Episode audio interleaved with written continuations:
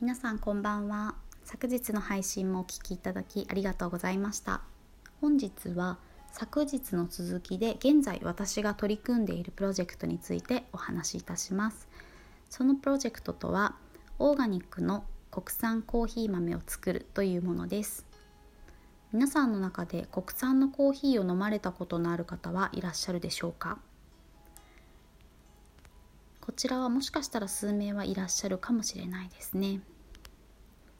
ではさらにその中で国産のオーガニックのコーヒーを飲まれたことのある方はいらっしゃるでしょうか。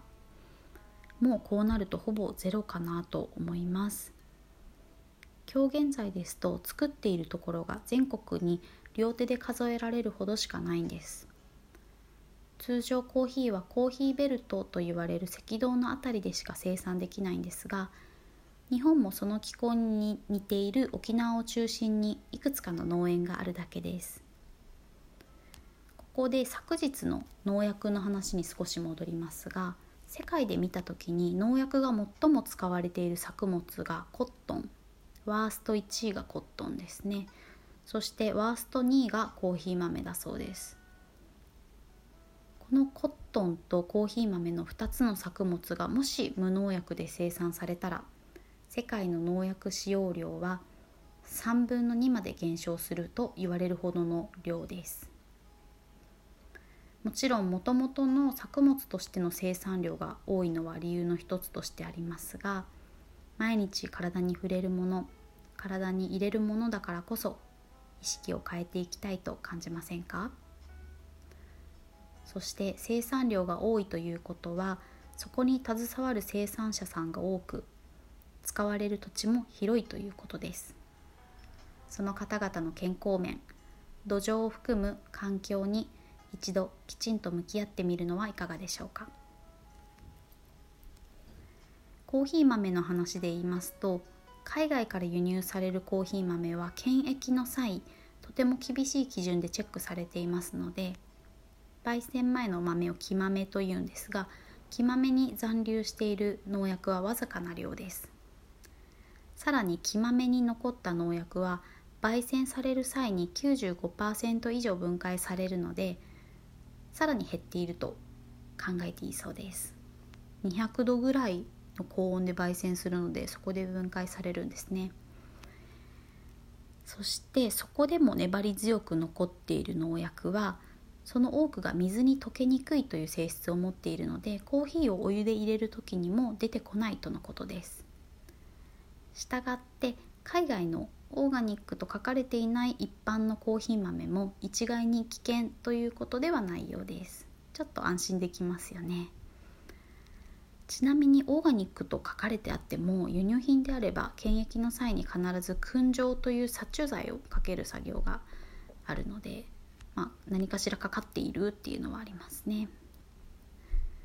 でじゃあ結局輸入コーヒーでも大丈夫なんだね。では終わらなくてそれよりも気をつけた方がいいのがカビ毒というものなんです。カビ毒です。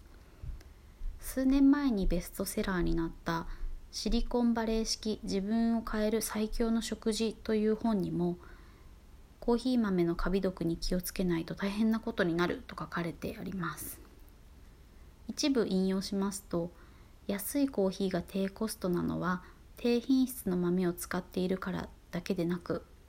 カビ毒に侵されがちな傷んだ豆を高い割合で含んでいるからだそうです。コーヒー豆からよく見つかるカビ毒は発がん性物質で脳にも炎症を起こしてしまう可能性があると言われています。カビ毒は残留農薬よりも熱に強い性質で焙煎しても分解されないんです。カビ毒に侵された豆は木豆をハンドピックする時にこうピンセットでこう選別する時にですね見た目でわかるんですが売る側がハンドピックしなかったり検査に出さなかったりあるいはコスト削減のために故意的に混ぜ込んでしまってそのまま豆を焙煎して引いてしまったらもう見た目では分からなくなってしまいます。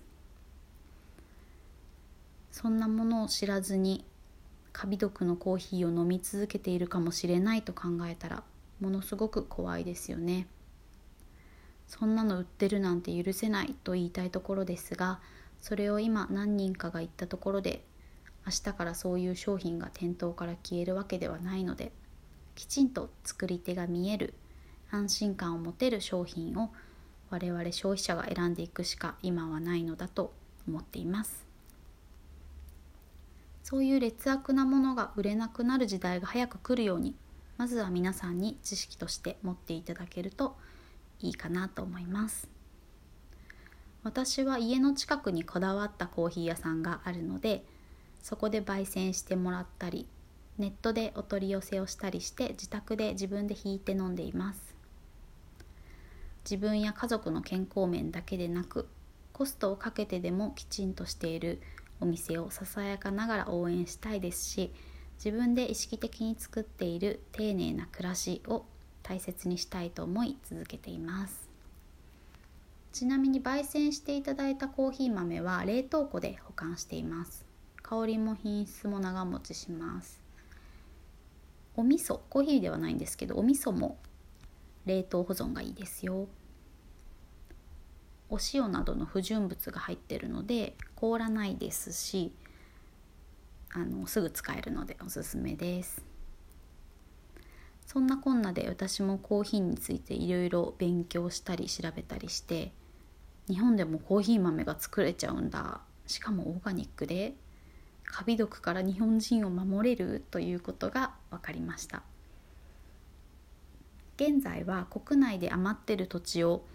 有効活用したい町はないかなとか